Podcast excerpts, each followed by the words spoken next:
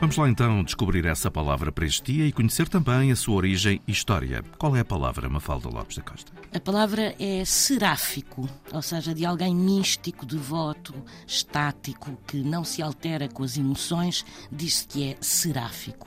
O termo vem do hebraico, deriva de serafos, que também deu origem a serafim. Ora, os serafins são anjos e em hebraico serafos significa ardente, abrasador, e daí os serafins serem representados com asas vermelhas.